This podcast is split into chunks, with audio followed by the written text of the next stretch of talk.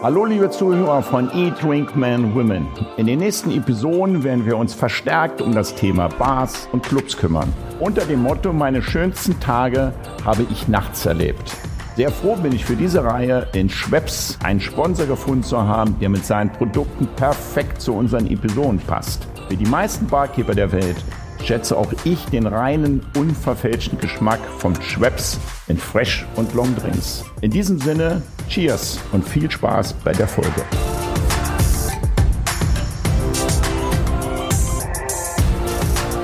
Herzlich willkommen bei Eat, Drink, Men, Women, liebe Zuhörer. Letztes Mal waren wir in der Sturmhaube. Heute machen wir einen Barbesuch. Für diesen Barbesuch, lieber Zuhörer, war ich schon die letzte Woche ein bisschen aufgeregt, weil der Inhaber dieser Bar ein anspruchsvoller Mensch ist und ich denke, dass das auch ein sehr anspruchsvolles ähm, Interview beziehungsweise Gespräch wird. Wir reden von dem Inhaber Gregor Scholl, der, und jetzt hört gut zu, 20 Jahre lang Inhaber des Ramtraders ist. Der Ramtrader ist am Fasanplatz und der Ramtrader ist, ich würde behaupten, ein, Herr Scholl kann gleich was dazu sagen, ein Kult traditioneller Cocktailbar in kleinen 32 Quadratmetern, wo maximal zwischen 20 und 25 Gäste reinpassen. Und diese Gästeauswahl, über diese Gästeauswahl, wie Herr Scholl sie ausgewählt hat, welches Klima in ihrem sein Laden haben wollte und will, wie er die 20 Jahre lang durchgestanden hat, welche Anekdoten er äh, erlebt hat. Darüber gehe ich heute ins Gespräch mit Herrn Scholl. Herr Scholl, erstmal herzlich willkommen. Danke, dass Sie sich bereit erklärt haben, mit mir zusammen am Tisch zu sitzen. Gerne. Und ähm, die, die den Rahmenträger außerhalb von Berlin nicht kennen und Herrn, damit Herrn Scholl auch nicht kennen, würde ich Herrn Scholl bezeichnen. Ich glaube, er ist auch ein Befürworter der Aristokratie ich aus meiner Sicht, ich habe oft, sehr oft lange Abende in sein Laden und äh, verbracht, die schon von starken Rum und aber best gemixten Rum-Cocktails herrührten. Und ich würde ihn bezeichnen als liberalen, wertekonservativen Mensch. Sehen Sie sich da oder habe ich das vollkommen falsch interpretiert? Ja, wahrscheinlich kann man das so sagen. Je älter man wird, je skeptischer ist man den, den eigenen Einschätzungen gegenüber. Das Aber wertekonservativ, Herr Scholl, ist das ein Begriff, mit dem Sie leben können? Ja, oder was, ist, was ist wertekonservativ? Ja, aber gut, vielleicht erscheint das so. Liberal, eher liberal? Ja, wohl eher liberal. Aber Sie wissen ja, die Tätigkeit in der Nacht lässt die Liberalität auf ganz andere Prüfungen ein, als man das so am Tisch, äh, wo wir hier sitzen, sagen kann. Wir kommen gleich zu Ihrer Biografie, Herr Scholl, nochmal. Sie sind nicht nur Barmann. Also Barmann, ist das despektierlich oder ist das nein, nein, ist die Bezeichnung Barmann, Barmann ne? die klassische Bezeichnung? Ja. Sondern Sie sind auch Komponist, ja, richtig? Richtig. Äh, für klassische Musik. So. so ist das ja wohl. Und wie würden Sie diese beiden Berufe gewichten? in Form von, wo ist meine höhere Kompetenz oder meine Leidenschaft? Ich würde schon sagen, dass das gleich ist. Also ich denke mal, das hat verschiedene Lebensphasen und jetzt ist die Lebensphase der Bar weitgehend abgeschlossen und ich kehre da wieder hin zurück. Ich habe eine lange Zeit vorher ja nur komponiert oder die Bar nur so nebenher gemacht und ähm, bin ja mehr oder minder so in diese Selbstständigkeit hineingeglitten, als ich künstlerisch auch das Gefühl hatte, an einem Punkt zu sein, wo ich nicht weiterkam. Und da kam das sozusagen wie von selbst auf mich zu und dann ist es jetzt genauso wieder umgekehrt in die andere Richtung gegangen. Okay, dann steigen wir dann einmal noch ein bisschen in die Biografie darauf ein, um zu verstehen, ähm, Sie kommen jetzt so bescheiden leise rüber, Herr Scholl, aber Sie sind, haben schon viele Auszeichnungen als Barmann äh, ja, Also den Rahmenträger gibt's seit 1976. Richtig, genau. Eröffnet von Herrn Schröder. Genau. Und von diesem guten Mann, wie kamen Sie in diesen Rumtrader rein? Warum haben Sie den Nahen übernommen? Was war die Intention? Sind Sie vom, vom, vom Barmann, gelernten Barmann, dann in die Selbstständigkeit gekommen? Da würde ich ganz gern einsteigen in unser Gespräch. Ja, das ergab sich so. Also ich hatte auf eine Anfrage der Paris Bar 1999 die eine, eine Bar aufmachen wollte. Paris Bar ist ein relativ sehr ja, kultiviertes also, Restaurant an der ja, Kantstraße. Genau, und die hatten eben, da war eine gastronomische genau. Einheit frei geworden. Die wollten weil die beiden Besitzer sind ja waren, das sind ja nicht mehr, sind Wiener gewesen und die wollten etwas machen wie die Losbar in Wien. Fläche der Bar entsprach auch ungefähr dem der Losbar und ich wurde dann von einem, einem Bekannten, der da mitarbeiten wollte, gefragt, weil die suchten einen Barchef. Und dann ähm, haben wir aus dieser ja, mehr oder minder doch ziemlich kaputten Ruine diese Bar entwickelt, die dann Bar der Paris Bar hieß, Le Bar du Paris Bar, die aber dann im Entwicklungsprozess wurde sie sozusagen größer, sodass das Ganze dann praktisch gleiche Größe hatte, was etwas unglücklich war. Heute ist, glaube ich, Herr Lackner drin oder was? Der war, ich glaube, jetzt inzwischen war Herr Lackner drin mit, mit so einer Schnitzelstube, glaube ich. Ja, ne? genau. Und, und, und wenn mich nicht alles täuscht, ist jetzt Sushi-Stick Reingang, dänisches ja, Konzept. Und das ist ja auch immer schwierig, wenn das wissen Sie ja, wenn, wenn Sie Barmann sind, dann haben Sie im Grunde mit Gastronomen, die Essen und Trinken verkaufen, nur eine geringe Schnittmenge. Mhm. Und die verstehen auch nicht, wie man eine Bar führen kann oder die verstehen nicht, dass man damit Geld verdienen kann oder sagen es zwar, begreifen es aber nicht. Die denken anders. Das ist ein Problem, was man ihnen wahrscheinlich auch nicht vorwerfen kann. Das ist halt so. Und dadurch entwickelte sich das dann etwas unglücklich, so dass ich da relativ schnell wieder wegging. Aber es war am Anfang sehr erfolgreich und sehr illuster. Und das war ja so am Anfang des Jahrtausends in Berlin noch so einer, wollte, würde man sagen, ein Hotspot. Oder, oder, oder war vielleicht Ihre Persönlichkeit auch schon damals so, dass Sie schwer nein, zu nein, integrieren nein, gewesen nein, sind? Nein, also das war es nicht. Nein, nein, aber es war, es, es hat eine sehr aufreibende Tätigkeit. Und man muss auch fairerweise sagen, als Barmann, die Zusammenarbeit mit Köchen ist schon eine sehr mühevolle. Wie Sie, Sie wissen, es ist ja in der Gastronomie so wie beim Militär. Es gibt drei Waffengattungen.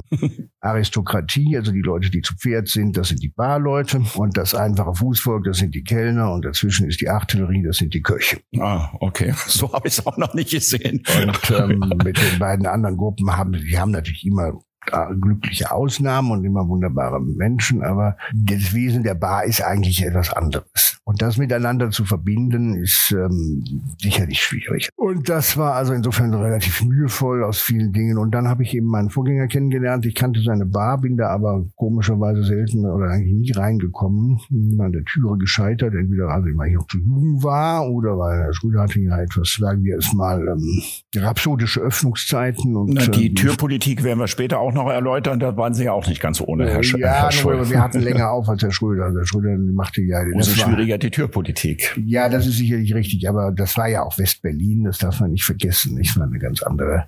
Dünnes Eis gerade. Naja, Angebot, Angebot und Nachfrage. ja, okay. wenn Sie äh, in einer Stadt leben, die sozusagen von einer Mauer umgeben ist, dann hat es zwar den Vorteil oder den Nachteil, dass die Menschen nicht rein, raus, rein können, aber die Gäste können ja auch nicht raus. Das heißt, Sie haben einen relativ überschaubaren gastronomischen Bereich, zumal ja in ähm, Westberliner Zeiten auch die gastronomischen Flächen sehr limitiert waren, weil der Wohnraum knapp war. Das heißt also, eine gastronomische Konzession war im Grunde eine Lizenz zum Gelddrucken, wenn man jetzt nicht besonders blöd war oder unfähig. Und das war natürlich eine ganz andere Ausgangssituation. Deshalb hat man ja auch ähm, in Westberlin viele Lokale machten ja auch einfach Sonntag, Montag zu oder so etwas. Oder hatten zwischen Weihnachten und Neujahr einfach zu, weil das einfach nicht dem Publikum entsprach. Also das war also etwas, was man sich sonst ja heute gar nicht mehr vorstellen kann in einer großen offenen Stadt. Nicht? Ja.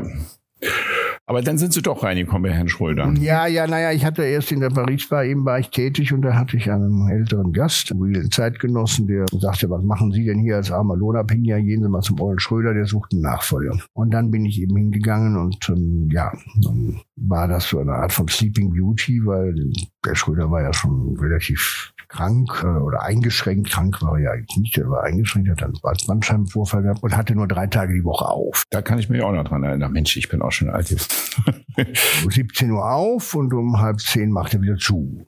Es war auch schon mal eine echt sportliche Zeit, ne? Ja, na gut, das war natürlich, man darf nicht vergessen, hatte auch ein anderes Publikum. Die Leute kamen früh, die Westberliner Zeiten waren völlig anders. Ganze Rechtsanwälte oder all dieses Klientel von Steuerberatern, die arbeiteten ja alle nicht so lange, nicht so wie heute mit äh, Telefonkonferenz mit New York um 21 Uhr. Die waren um 5 Uhr mittags fertig, da standen ja, die vor ja, Schachten, Schachten, die mit Hufen und standen vor der Bar. Ging man weiter. Es war ja auch eine ganz andere Zeit wurde ja auch relativ viel Alkohol getrunken in der Westberliner Zeit. Wie lange haben Sie gebraucht, Herrn Schröder dann zu überzeugen, dass Sie die... Ich wollte das gar nicht. Schröder, Schröder hat mich überzeugt. Ich wollte nicht. Ich konnte mir nicht vorstellen, dass man auf einer gastronomischen Fläche von übrigens 31 Quadratmetern... Nicht 32, ähm, 31, ähm, okay, falsch recherchiert. Äh, mit einer Schankfläche von 18 Quadratmetern, dass man da überhaupt auskömmlich Geld verdienen konnte. Und auf diesem beschränkten Platz äh, können Sie auch keine Full-Service-Bar machen. Das lernen Sie ja dann auch. Das ist ja etwas, was ich nicht kannte. Und ähm, Full Service heißt in dem Kontext, es gibt kein Bier oder kein, kein, ja, es gibt kein Bier, es gibt kein Kaffee, es gibt nicht das, es gibt nicht das. Also gibt, ja, ausschließlich. Ja, wir sind ja, meistens allein und der Raum gibt das ja nicht hier. Also die müssen ja immer bedenken, der Worst Case in einem Lokal ist ja nicht, dass es nicht läuft, sondern dass es läuft. das ist der Worst Case. Und mhm. den müssen sie bewältigen. Da ist natürlich höchste Effizienz und vor allen Dingen Reduktion an, an der Tagesordnung, sonst funktioniert das nicht. Das ist, so kann man zumindest bewältigen. Ja. ja, so lässt es sich effizient darstellen. Wie lange, wie lange hat es denn gedauert, bis Sie dann den, den Zustand, also Herr Schröder hat Sie dann überredet, so habe ich Sie ja, verstanden, ja, mehr oder weniger? Es war so, dass man natürlich auch selten als Barkeeper mit einem vergleichsweise geringen Aufwand seinen hohen Anspruch realisieren kann und gleichzeitig relativ von äußeren Faktoren unabhängig ist. Die klassische Barausbildung haben Sie wo genossen? Die war ich in Köln in einer Bar. Ich hatte, ja. ich hatte einen Lehrmeister, der auch aus Berlin stammte, äh, den ich sozusagen mit Privatstunden genommen und habe aber parallel in einer Champagnerbar gelernt. Gut, ja, dann haben Sie ja jetzt praktisch eine klassische Barausbildung gemacht und sind aber schon. Ja, aber ich war schon ein Seiteneinsteiger, also ich komme nicht aus dem Hotelfach, nicht wahr? Also das ist schon ganz klar.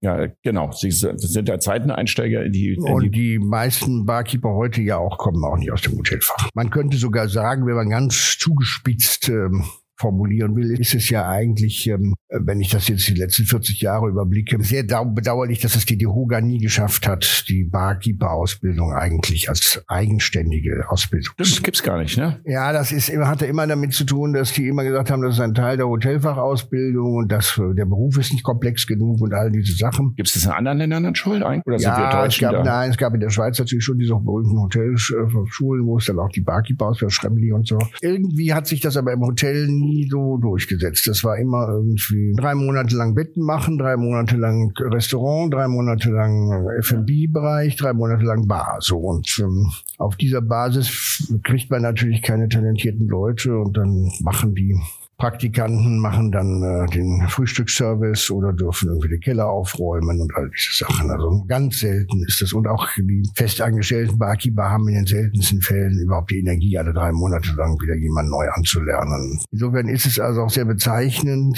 Wir hatten ja auch dann während des Barkonventes, hatten wir ja mehrmals auch mit der Dehoga zu tun, dass wir gesagt haben, Freunde, guckt mal, in Berlin gibt es so viele interessante junge Bars und das sind aber alles nicht Leute, die von euch kommen.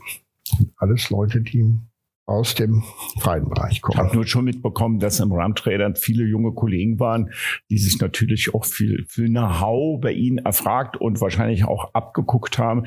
Das heißt, Sie sind dann als Autodidakt aber schon sehr stark in die Tiefe des oder der Produkte eingestiegen. Ja, klar, das ist natürlich ne? gut. Es ist ja auch alles, Herr Bernhard, das wissen Sie selber, ist ja alles kein Hexenwerk. Es ist eine Frage von Fleiß, Disziplin und äh, Bestimmt, ja. Auffassungsgabe. Das ist ja klar. Sie können bestimmt. Einen wesentlichen Punkt haben Sie vergessen, Herr Scholl. Leidenschaft und ja, Liebe. Ja gut, Leidenschaft, das ist immer ein Begriff, mit dem ich immer sehr vorsichtig bin. Beim Kochen können Sie natürlich sagen, es gibt bestimmte Techniken, die Sie lernen müssen. Klar, gibt es in der Bar auch. Ja. Aber der Hauptteil ist einfach Fleiß und Disziplin und einfach auch die Bereitschaft, das könnte man vielleicht aus Leidenschaft bezeichnen, auch sehr viel Zeit und Energie zu investieren. Das muss man schon ganz klar sagen. Genau, weil Sie haben ja dann, als Sie von Herrn Schröder den Laden übernommen haben, haben Sie ja relativ schnell wahrscheinlich die Zeiten, Öffnungszeiten und die Öffnungstage geändert. Sondern ja, ich kann mich entsinnen, wir, wir waren dann fünf Tage offen. Ne? Nee, nee, ich habe am Anfang sechs Tage allein. Sechs Tage, die ersten zehn Jahre. Ja, ja, also ich habe dann, dann nach und nach habe ich dann einen zweiten, zweite Person fürs Wochenende dazugezogen, weil das einfach nicht zu machen die war. Die Öffnungszeiten waren dann 20 Uhr?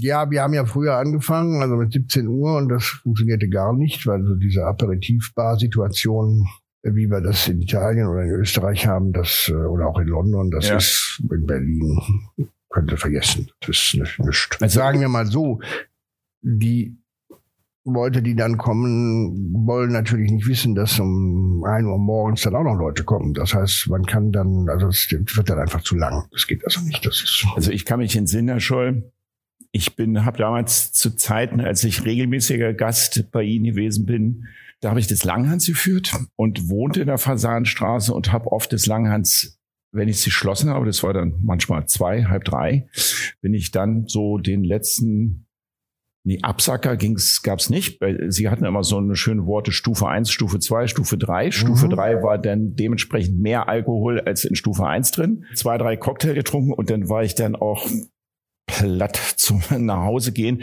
Es, also die Uhrzeiten bei Ihnen waren dann auch schon vier, fünf, manchmal, wenn Sie geschlossen haben. Drei, ja, vier, ja, fünf. Das so. war in den ersten Jahren so, jetzt, jetzt müssen wir mal und ich, ich saß oft bei Ihnen im Laden und ich will jetzt den Gästen das normal aus meiner Sicht irgendwie ein bisschen schildern. Der Laden ist wirklich überschaubar und klein. Bar. Bar, genau, sorry, eine Bar. Kann daraus sehr schnell einen Laden Da saßen machen. wie viele Leute am Tresen? Wie viele haben da Platz gehabt? 18. Und sie waren praktisch oder sind in dieser Zeit ja heute auch noch, wenn sie hinter dieser Bar stehen, sind zehn Augenpaare auf sie richtet und wollen mehr oder weniger Entertainment werden. Also nicht, dass sie der, also sie sind schon auf ihre Art, Herr Scholl, so habe ich sie immer wahrgenommen, schon ein gewisser Entertainment, weil sie die Gesprächsführung gele geleitet haben mit den Gästen, unter den Gästen. Ähm, man hat politisch diskutiert, man hat gesellschaftlich diskutiert, man hat über Qualitäten, über, über Tagesereignisse diskutiert. Und diese Art von Präsenz, weil normal, wenn ein Barmann seine Cocktails macht, kann er sich ja auch öfters mal zurückziehen, seine, seine Sachen machen, die Gäste beschäftigen sich mit sich selber.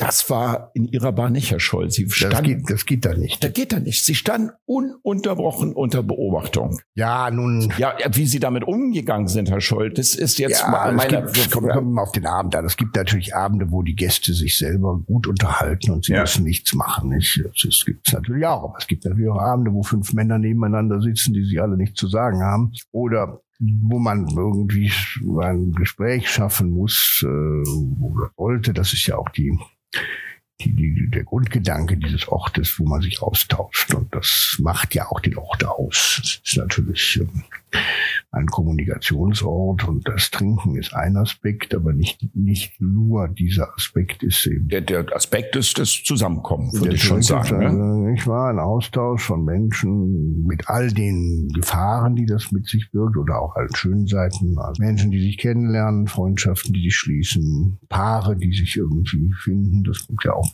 wenn auch selten, aber es kommt auch vor und. Haben sich Paare ja, heiratet, die sich bei ihr? Ja. Ach, komm on. Ehrlich, ja? Doch, doch, zwei, drei, drei, drei, ja, doch. Bei Ihnen wurden in Ihren Ja, das wurden gestiftet. Äh, unter Alkohol. Nein, gar nicht. Das ist ja nicht unter Alkohol, sondern natürlich, wobei der, wie weit der Alkohol dann natürlich ein Faktor ist. Aber ich meine, es geht ja nicht darum, die Menschen bedingungslos betrunken zu machen. Das ist ja nicht das, ja nicht das Ziel. Und wenn dann natürlich nachts um halb zwei der Herr Bernhard mit einem Frustpotenzial aus dem Langhans kommt und hat sich gerade noch irgendwie im Rausgehen mit seinem Koch gezankt oder irgendwie. Das, auch das war so, äh, ja. ja. Dann hat, hat natürlich das Getränk eine andere Funktion, als wenn da jemand abends um elf nach einem langen Arbeitstag kommt. Das ist ja ganz klar. Das, und ja, das hat natürlich auch einen anderen Groove, um es mal so zu sagen, eine andere Schwingung und das ist natürlich ein ganz anderer Weg dann, nicht?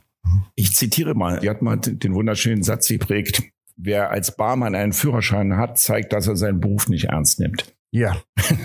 Das heißt. Dafür wurde ich sogar von Charles Schumann gelobt von, für diesen Satz, ja. Ja, das ist ein wunderschöner Satz. Schumann, ähm, einer, für mich übrigens einer der klassischen besten Cocktailbars, die für mich, in so viel war ich nicht gegangen bin. Da war ich schwerst beeindruckt. Da war ich aber auch noch ein junger Mann, 18, 20 Jahre alt in München seines oh. Zeichens. Und das ja dann auch später sogar ein sehr anerkanntes Model geworden, der Inhaber Schumanns, ne? Also für Boss, ne? Für Hugo Boss hat er. Sabine, glaube ich. Ja, okay. Ähm, wie ist denn das Thema für Sie selbst gewesen? Also zehn Jahre, sechs Tage die Woche.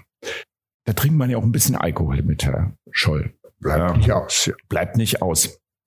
Wie, also das ist doch eine unglaubliche, also ich habe letztens mit einem Inhaber vom Kitty Cheng, das ist eine Bar auf, in, an Rosenthaler Straße gesprochen, die waren ja nach drei Jahren ausgebrannt. Also wirklich ausgebrannt letztendlich. Und nochmal, der, der, wenn Sie Feierabend gemacht haben, Herr Scholl, ähm, dann sind sie ja auch ausgezehrt gewesen. Das auch die Gespräche, der Alkohol, Ähm, übersteht man sowas nur mit viel Alkohol und Spaß und Leidenschaft oder was war Ihr wirklicher Motor? War es denn unterm Strich das ja, Geld oder was? Nein, es ist natürlich immer eine Mischung aus beiden. Man darf ja auch nicht vergessen, es ist ja auch ein schönes Arbeiten, wenn man angenehme Gäste hat. Es gibt natürlich immer Gäste, die anstrengend sind. Es gibt immer den Moment, dass sie ja gerade in so kleinen Orten irgendwie ein Zwischen, Zwischenglied zwischen Bahnhofsmission und Beichtstuhl sind. Irgendwo dazwischen bewegen sie sich. Und es gibt natürlich viele Menschen, die sie versuchen zu vampirisieren. Das geht ganz schnell, da müssen sie sich sehr schützen. Also vampirisieren sind dann, verstehen Sie auch so eine Gäste, die, also wenn Sie auch so eine kleine Bar, dann werden Sie auch Stammgäste gehabt haben, die wahrscheinlich drei, vier, fünf Mal die Woche gekommen sind.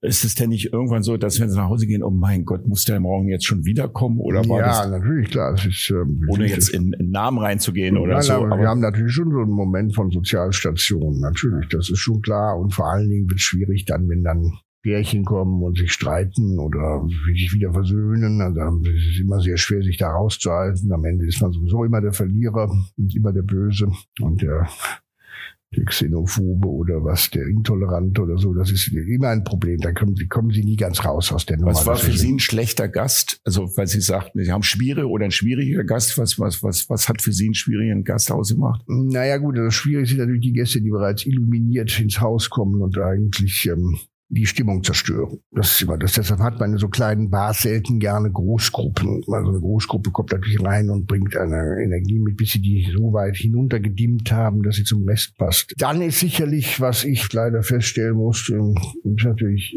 ja, gerade in so kleinen Bars, das ist ja in Restaurants und großen Bars zwar auch existent, aber nicht so auffällig, ist sicherlich, äh, wenn die Leute äh, Doping betreiben. Also auf gut Deutsch gesagt, irgendwelche anderen Substanzen noch zu sich nehmen. Genau, wenn die, das, das hat sich aber auch verändert, Herr Scholl. Ja, ne? das hat sich verändert. Also verändert dahingehend, dass es deutlich mehr geworden ist, dass die Leute ja. Irgendwie auf den Klo gehen und sich die Sachen ja, reinhauen. Ja, und dann, kann, dann hat ja auch der Alkohol nicht mehr die Funktion, dass die kommen, um einen schönen Cocktail zu trinken. Das darf so, man nicht vergessen. Genau. Das ist ja, ja dann, dann sind die Gespräche lauter, anders, ja, die ganze Stimmung in der Bar ist anders und so. Also das ist natürlich schon nicht, nicht unschwierig. Wie sind Sie damit umgegangen? In so einer kleinen Bar kriegt man das natürlich mit, wenn die Gäste dann äh, jede 20 naja, Minuten also man kann, man, man kann das bis zu einem gewissen Grad natürlich einschränken, kann auch Hausverbote erteilen zur Not. Haben Sie das gemacht? Ja, mussten wir teilweise, ja. Und man hat natürlich, wir hatten ein Problem, dass wir das mit dem Nachbarn hatten. Da war ja kurzzeitig eine Diskothek, die einzig oder allein dem Vertrieb von Rauschgift diente. Und okay. das war sehr, sehr schwierig, weil die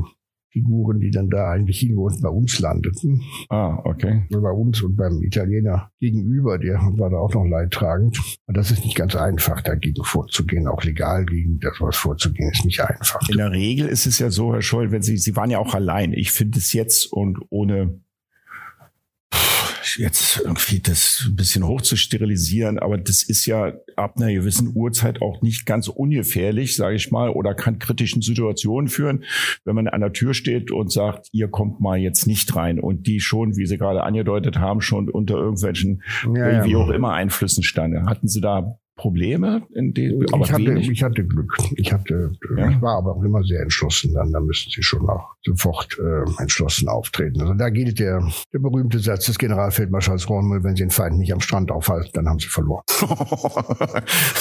Wenn die Leute einmal in der Bar drin sind, ist vorbei.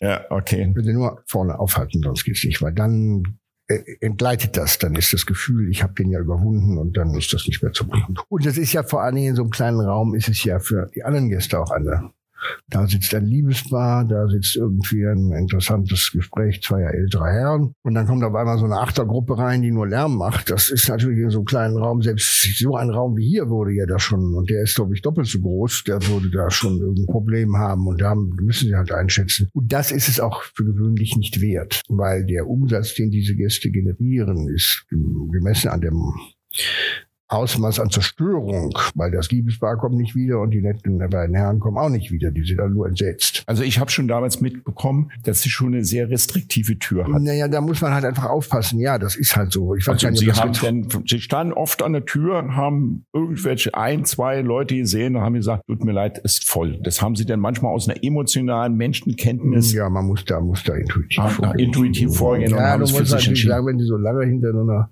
Bar stehen, dann wissen sie eigentlich, wen sie vor sich haben, in dem Moment, wo er durch die Tür kommt. Oder zumindest, wie er sich in der Bar verhält. Also Sie kennen nicht die Geschichte eines Menschen, Sie kennen nicht die ganzen Hintergründe und Abgründe. Aber was Sie sicherlich sagen können, ist, Sie können sagen, okay, der tritt jetzt hier so und so auf und der verhält sich hier so und so.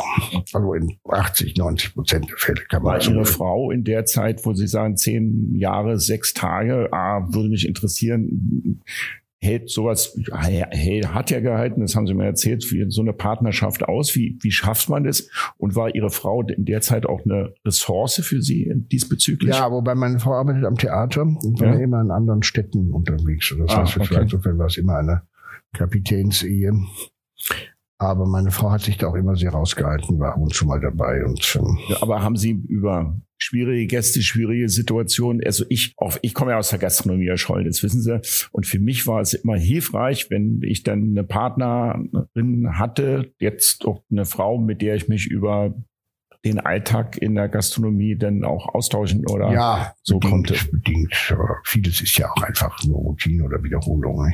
Ist, ja. Man hat natürlich dann relativ schnell ähm, irgendwelche klaren Begriffe für irgendwas und dann ja, ist ja auch so, das wissen Sie ja von sich selber auch, dass man vieles, was man in jungen Jahren, was er in jungen Jahren mitnimmt, das stecken sie später weg. Wenn Sie jetzt 20 Jahre zurückdenken, würden Sie dies heute eins zu eins nochmal genauso machen mit dem Run Trader? Also war es wirklich 20, wenn Sie rückblicken, war das 20 Jahre Spaß? Ja, sicherlich. Es ist ein, ist ein schöner Beruf. Ich habe es gern gemacht. Ich habe ja immer auch mehr gemacht als das. Ich war, da war hier Mitbegründer des Berliner Barkonvents. Ich war lange Zeit Juryvorsitzender.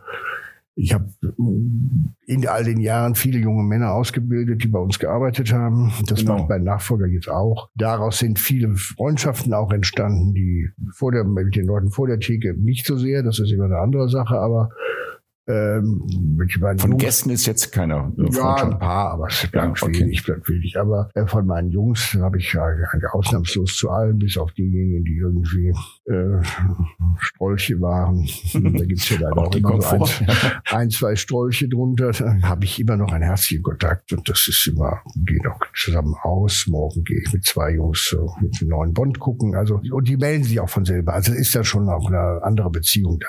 Also das kann nein, ich möchte das das alles nicht wissen. Okay, das ist doch, ja, das ist, immer, immer, also ist ja wichtig, wenn man zurückblickt. Nein, ich habe die, das aber auch damit zu tun, dass man natürlich, äh, wenn man so eine kleine Bar hat in so einer Straße wie im Fasanstraße oder am Ludwig-Kirchplatz da oder da dieser, dieser Quartier, es hat ja sowas Französisches da, diese Ecke, dann ist man irgendwann auch mal ein integrierter Nachbar. Und man ist irgendwie, man lebt in diesem großstädtischen Umfeld und äh, wer das mag, äh, ich bin ja nun sonst zum Teil auch auf dem Lande, wo ich ja noch ganz zurückgezogen lebe, äh, finde ich das eigentlich sehr schön. Sie hatten aber auch sehr oft internationale Gäste, Herr ja, Scholl, weil, Sie, weil Ihre Bar, der Ramtrader, ist ja, über die Grenzen von Berlin schon ja, eine bekannte Institution. Haus ist sehr, steht auch in irgendwelchen Reiseführern und überall und so. Ja, klar, ich habe ja auch viele international gemacht. Ich habe ja auch für mehrere große Auftraggeber im Ausland gearbeitet, Bars aufgemacht, Konzepte gemacht. Das mache ich ja jetzt auch wieder. Das sind ja alles Tätigkeiten, die sehr schön sind. Hm, was ich aber eben nach 20 Jahren nicht mehr wollte, ist so dieser tägliche tägliche Moment, dass ich jetzt hier sitze und schon wieder auf die Uhr gucken müsste und jetzt muss ich gleich zurück und so. Ja, ja, das ist. Sie wissen ja, der Gast fragt Sie nicht, was Sie gestern gemacht haben und er fragt Sie nicht, was Sie morgen machen. Der will in den Rum Trader gehen, der hatte mal einen tollen Abend, davon hat er drei Leuten erzählt, dann kommt er mit zwei davon an und sagt, das war ganz toll. Und dann will er ja im Grunde dieses Erlebnis wieder haben bei so einer speziellen Bar. Es ist ja nicht so wie bei, das war in einem Restaurant, wo sie mittags schnell mal zwischen zwei äh, Terminen irgendwie zu Mittag essen oder so, nicht? Das ist ja eine ganz andere Ausgangssituation. Haben Sie, wenn Sie zurückblicken, Herr Scholl, Erlebnisse, Gäste gehabt in den letzten 20 Jahren, von denen Sie sagen würden, die waren herausragend oder oft, wenn ich dann zurückdenke, dann denke ich an den Abend zurück, weil er so Es gab so Abende, ja, es gab sicherlich, also wenn ich denke, dass nach der, also zum Beispiel die Fertigstellung des Films äh, Das Leben der anderen, äh, also nicht die Premiere, sondern die Fertigstellung, da gab, kamen also Ulrich Mühe und Ulrich Tukur und Frau Gedeck und der Koch und Henkel von Donnersmarck kamen und das war ein sehr, sehr schön, das war ein sehr schöner Abend, also wo ich weiß, bis heute weiß, dass äh, das schon sehr intensiv weil die Künstler brachten ein Glück mit, diesen Film gemacht zu haben. Dass dieser Film dann so berühmt wurde, wusste ja zu dem Zeitpunkt ah, ja, ja, ja, genau, ja. Und solche Abende sind dann schon Und da gibt's natürlich schon den einen oder anderen. Normalerweise sind ja Prominente eigentlich nur gut fürs Renommee, aber als Gäste sind sie eine Enttäuschung, um es mal mit den Worten meines berühmten Kollegen Del Grove zu sagen. Außerdem ist die Zeit, dass irgendwie die Leute wie W.C. Fields oder wie äh, Humphrey Bogart trinken ja vorbei. Kommt ja ganz selten vor. Und ähm, äh, aber es gibt schon mal so Abende, die dann so diesen Fluss haben. Und da gab es gerade auch mit den ganzen Schauspielerfreunden da, gab es schon Abende. Peter Fitz, der große Berliner Schauspieler, der ja ein ganz zauberhafter Zeitgenosse war. Nein, nein, da hat es schon sehr, sehr schöne Abende gegeben. Haben Sie sich äh, Notizen gemacht eigentlich? Über nein, da, nein, nein, ein paar Zitate habe ich aufgeschrieben. Aber es gibt ja so Abende, die einfach so einen Fluss haben. Flow, Roof, Roof, was auch ja, immer. Ja, Flow also oder wo genau. Sie, wo Sie am frühen Abend schon wissen, heute klappt das irgendwie und da muss man nicht viel machen und an solchen Abenden kommen dann auch die richtigen Menschen zufällig zusammen. Das ist ja reiner Zufall, dass ähm, dann auf einmal irgendwelche zauberhaften Menschen sich treffen, die sich jahrelang nicht gesehen haben oder äh, gerade bei Schauspielern ist das natürlich so ein Moment oder auch mit äh, Künstlern anderer Art. Das kommt ja alles vor. Das ist dann, und dass die auch an dem Abend zufällig zugänglich sind. Es gibt ja auch viele dieser Menschen, die gar nicht zugänglich sind oder sein wollen. Und äh, es gibt natürlich äh, das kann man selten steuern. Das ist, man kann es ein bisschen lenken, aber nicht wirklich. Also Ihre große, ihr unabhängig davon, Herr Scholl, dass Sie wirklich ein begnadeter äh, Mixateur sind und ein Barmann, war ihre große Stärke, das muss ich sagen, dass in dies, dass sie es geschafft haben, in diesen kleinen Raum mit diesen wenigen Menschen äh, eine Gesprächsintensität hinzubekommen. Ja, also die Leute haben sich wirklich überlegt, was und wie zu welchem Thema sie sagen wollen. Es war auch so stark, dass sie streckenweise sogar ihr Vokabular oder ihre Geste mit übernommen haben. Also sie waren, das so, ja? ja, das habe ich schon beobachtet. Ja, fing auch an zu, sogar ich fange schon langsam an zu sprechen, wie sie, so, dass sie die, die Pacen und Lean, also dass sie es geschafft haben, ähm, die Menschen, sei es über Liebe oder Politik, äh, in nicht ein, ein Oberflächen Smalltalk, sondern ich habe es echt immer wirklich genossen, ähm, intensive Gespräche mit Ihnen oder links und rechts mit den Gästen, die dann, war nicht immer so, aber so ja, sehr, sehr anders als in jeder anderen Cocktailbar, Herr Scholl. Und eine andere Frage, Herr Scholl. Hat sich Ihr Menschheitsbild in 20 Jahren Rom Trailer verändert? Nein, dem Grunde nach nicht, nein. Vielleicht etwas. Kurz nicht so spontan antworten. Jetzt wirklich mal überlegen. Hat sich Ihr Menschheitsbild verändert? Nein, man wird etwas skeptischer vielleicht. Man, man beobachtet an sich natürlich auch, dass man ähm, älter wird, dass man vielleicht auch Illusionen verliert, die man hatte. Oder dass man sich äh, vielleicht, sagen wir es mal so, dass man genauer hinguckt, das kann schon sein. Ähm, wissen Sie, dem Grunde nach sind ja die Gäste wie Kinder, die hoffen, durch den Alkohol in irgendeinen Zustand der Kindheit wieder zurückzukommen. Letztlich sind die Gäste alles so. Letztlich ist das so eine Sehnsucht, die beim Alkohol ja irgendwann einsetzt. Ich weiß nicht, ob ich sagen würde, Kinder, ich würde zu sowas wie Unbeschwertheit ja, nennen, aber, aber es kommt dem Kind schon nahe. Ja, ich verstehe, kommt, in welche Richtung es geht. Und wenn es ihnen gelingt, einen Abend zu schaffen, wo diese Unbeschwertheit irgendwie für kurze Momente oder für ein paar Stunden da ist, dann sind sie schon sehr weit. Aber das ist, ähm, weiß ich nicht, ob das das Ziel sein soll. Das ergibt sich vielleicht so nebenher. Also so würde ich das eher denken. Ich habe mich oft gefragt, ähm, was so ein Gast eigentlich mitnimmt, wenn man so die ganzen, also die Anhänglichkeit auch der Gäste, ja auch die Treue, es sind ja auch viele, die wirklich immer wiederkommen. Was sie in einem selber sehen, das kann ich Ihnen aber nicht sagen. Aber es ist ja sicherlich irgendwie ein Ort, an dem sie sich ähm, ja, wohlgefühlt haben und vielleicht etwas gesucht, gefunden haben, was sie gesucht haben. Das kann man sicherlich so sagen. Mehr hat sich die, wie hat sich die, die, die Barkultur, die Barlandschaft von damals zu heute verändert? Ja, das hat sich sicherlich, ja. Also, und wie und wo? Also es ist ungleich differenzierter geworden und ähm, in Berlin hat sich ja in den letzten 20 Jahren extrem viel getan.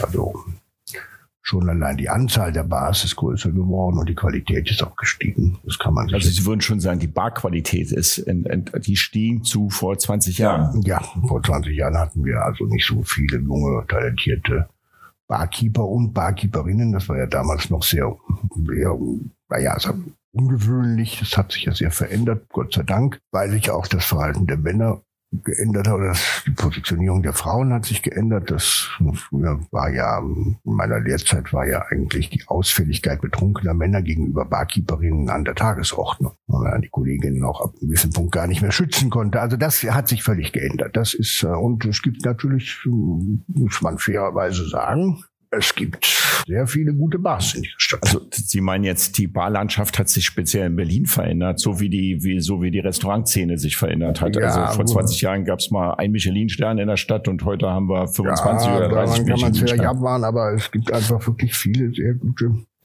Bars. Das gab es damals nicht. Und jetzt nach 20 Jahren haben Sie entschieden, wie damals Herr Schröder, ähm, aufzuhören in Rum Trader. Also lassen wir erstmal den Rum Trader. naja, sagen wir mal so, ich übergebe es in jüngere Hände und helfe beim Haben Sie den genauso gefunden, wie Herr Schröder Sie ja, gefunden ja, hat? Ja, es war eher so zufällig, aber ja, ja, eher so das Dalai Lama Verfahren, ja.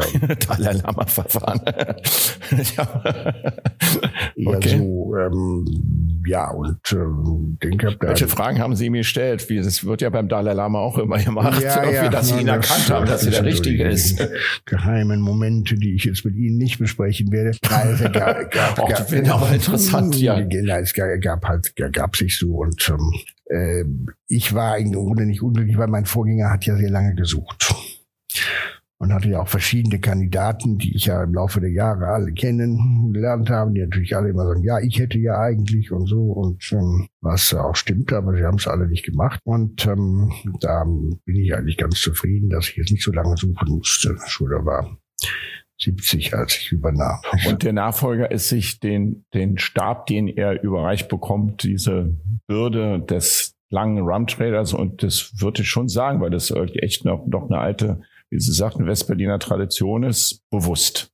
Ja, das haben Sie noch klar gemacht. Ja. Das braucht man. Die hat ja mit mir gearbeitet eine Zeit lang. So ist ja nicht. Ja. Nein, nein, nein, das ist schon auf einem guten Wege, so kann man es wohl sagen. So, und ähm, als ich damals das Nu verkauft habe, hat meine Frau zu mir gesagt, deine Bühne ist weg, du musst dir eine neue Bühne suchen, sonst äh, wirst du mir auf den Senkel gehen über kurz oder lang.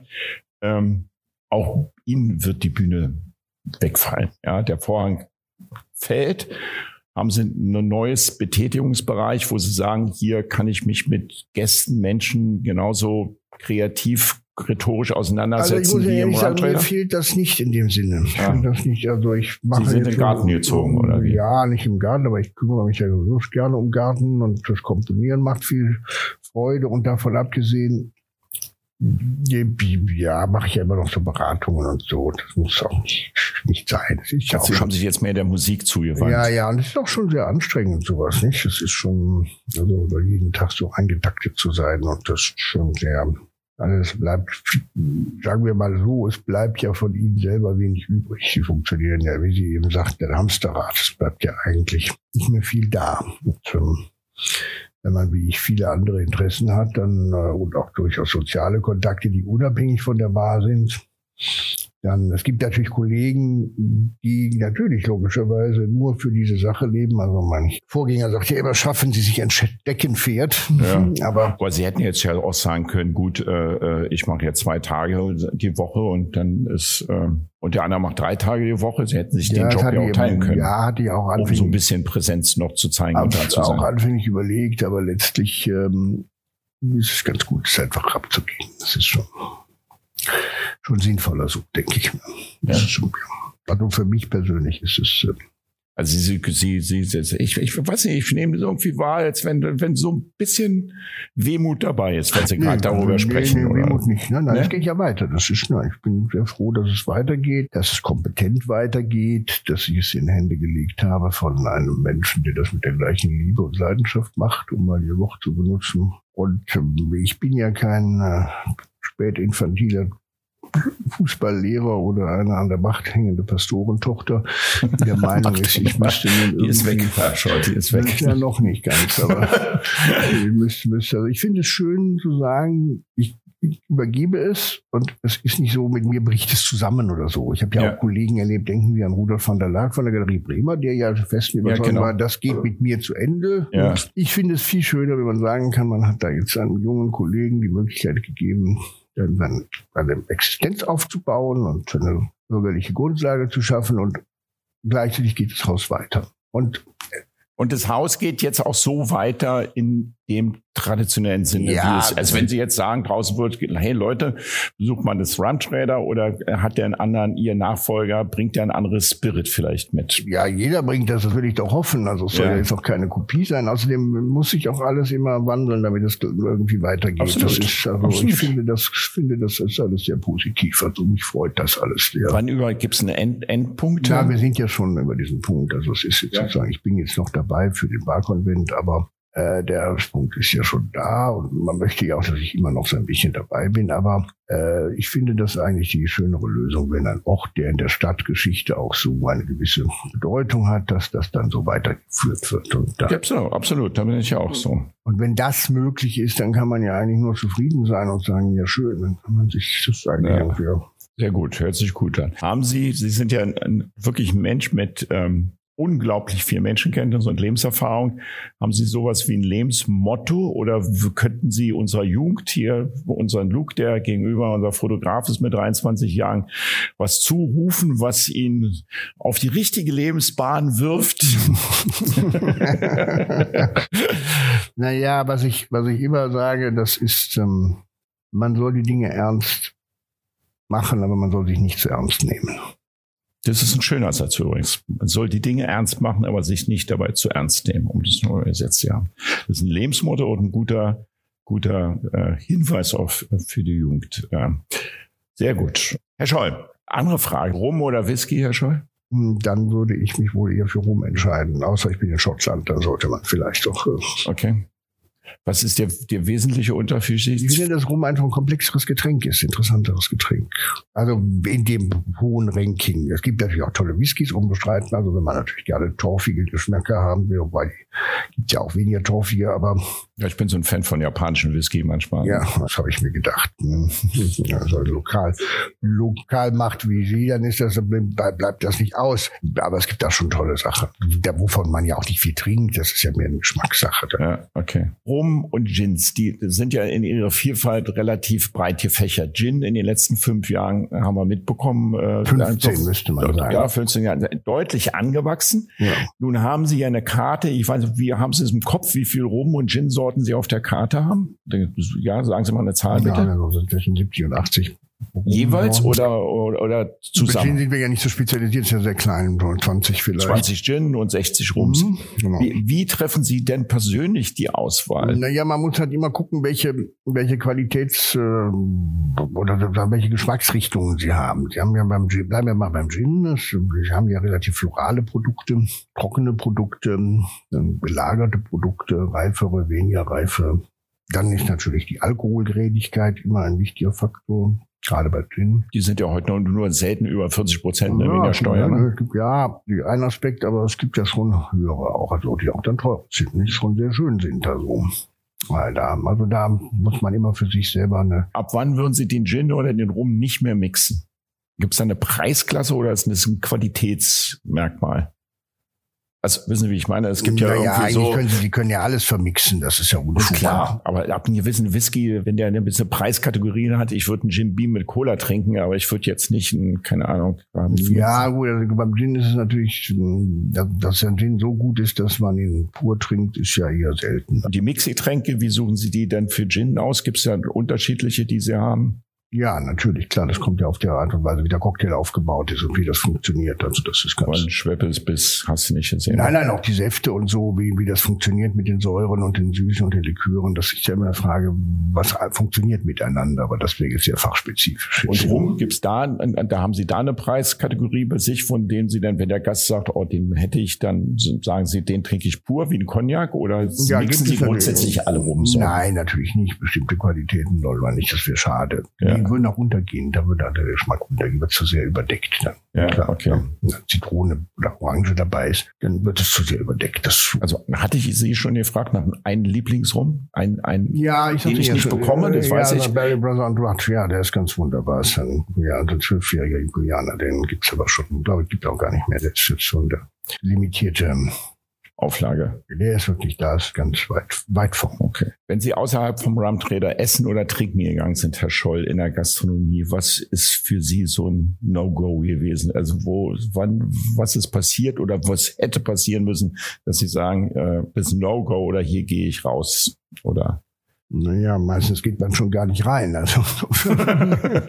ja, weil man es kennt, ja. Weil man ahnt, was naja, das ist immer die Frage, was, was sucht man beim Essen gehen, nicht? Oder will man gut essen? Will man ja, Service, gutes Essen, alles was dazu. Service, gutes Essen, reibungslos. Hm, das ist immer so eine Sache in Berlin, aber generell ist es vielleicht, ähm, Vielleicht ist man in seiner eigenen Stadt auch ungnädiger. Das kann auch sein. Das weiß ich nicht. Vielleicht. Aber gibt es sowas, was Sie total aufricht oder so, wenn Sie jetzt weggehen? Irgendwie ist es so speziell, wenn der Kellner Sie ignoriert oder, oder sind Sie keiner, der sich beschwert? Oh, selten. Selten, ja. Also das, man, wenn, sie, wenn sie so viel arbeiten, dann gehen die ja meistens essen und wollen ihre Ruhe haben. Dann ist ja so, ja, der, okay. der, der, hat ja der Restaurantbesuch hat ja nicht diese Funktion. Dass sie Lieblingsbar, das frage ich jetzt mal national, international. Also wo würden Sie jetzt sagen, Freunde der, der, der, des guten Cocktails, wenn ihr nicht im Rum Trader seid, dann würde ich empfehlen, in Berlin die Bar oder international die Bar. Wie viel wollen Sie denn haben? Eine. Eine, eine national, eine international. Das sind dann zwei insgesamt. Also, dann würde ich sagen, München, Bagabani wäre national. Was ist da so besonders? Wunderbare Bar. Einfach nur wunderbare Bar. Aber wie, einfach nur wunderbar. Was weiß ich denn? Was, was ist wunderbar für Sie? Erklärt sich von selber. Es ist einfach selbstverständlich. Okay, ganz wunderbare Bar. Es ist, ja. es ist wunderbar. Es ist einfach ein schöner, wunderbarer Ort, ja. Und er funktioniert. Also es ist nicht nur eine schöne Architektur wie in der Losbar in Wien oder in der Kronenhalle in Zürich, ja. sondern es ist eine traumhafte Architektur, aber die Bar selber ist nun ja, dann, aber im Urbani ist das ist sehr schön, ja.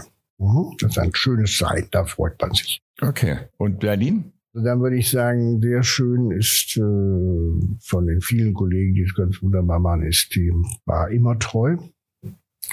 Marien, Marienburger Straße in Prenzlauer Berg. Ja, Prenzlauer Berg, ja. Albrecht. Das ist schon ein sehr schöner Ort. Herr Scholl, danke fürs Gespräch. Ich sage Ihnen jetzt hier und jetzt nochmal, Scholl, ich habe echt ähm, wirklich wunderbare Abende in, in, in ihren Laden erlebt. Und das war oft, denke ich, an bestimmte Abende auch persönlich noch zurück. Manche waren wild, manche waren ruhig, sie waren immer unterhaltsam. Sie waren meistens, bin ich äh, schwankender rausgegangen, als ich reingekommen bin. Dazu muss ich stehen. Ich habe damals in den jugendlichen Jahren deutlich mehr vertragen, als ich das heute tue. Ich sage Ihnen persönliches Dankeschön für die Gastfreundschaft, die Sie mir angedient haben und an die Abende, die ich in Ihrem kleinen Wohnzimmer genießen durfte. Und Dankeschön, dass Sie hier und jetzt nochmal kurzen Resümee über die letzten 20 Jahre und ich wünsche Ihnen für die Zukunft alles Gute, dass Sie die neunte vielleicht noch raushauen. Wäre doch zum Abschluss vielleicht auch noch mal was so als, als Knaller. Ähm, und Ihnen und privat und Ihrer Frau alles Liebe. Und ich denke, wir werden uns hier auch über den Weg laufen und vielleicht dann auch mal ein Bollinger, ein Glas Champagner gemeinsam zusammen trinken. Würde mich sehr freuen, Herr Scholl. Dankeschön. Dankeschön.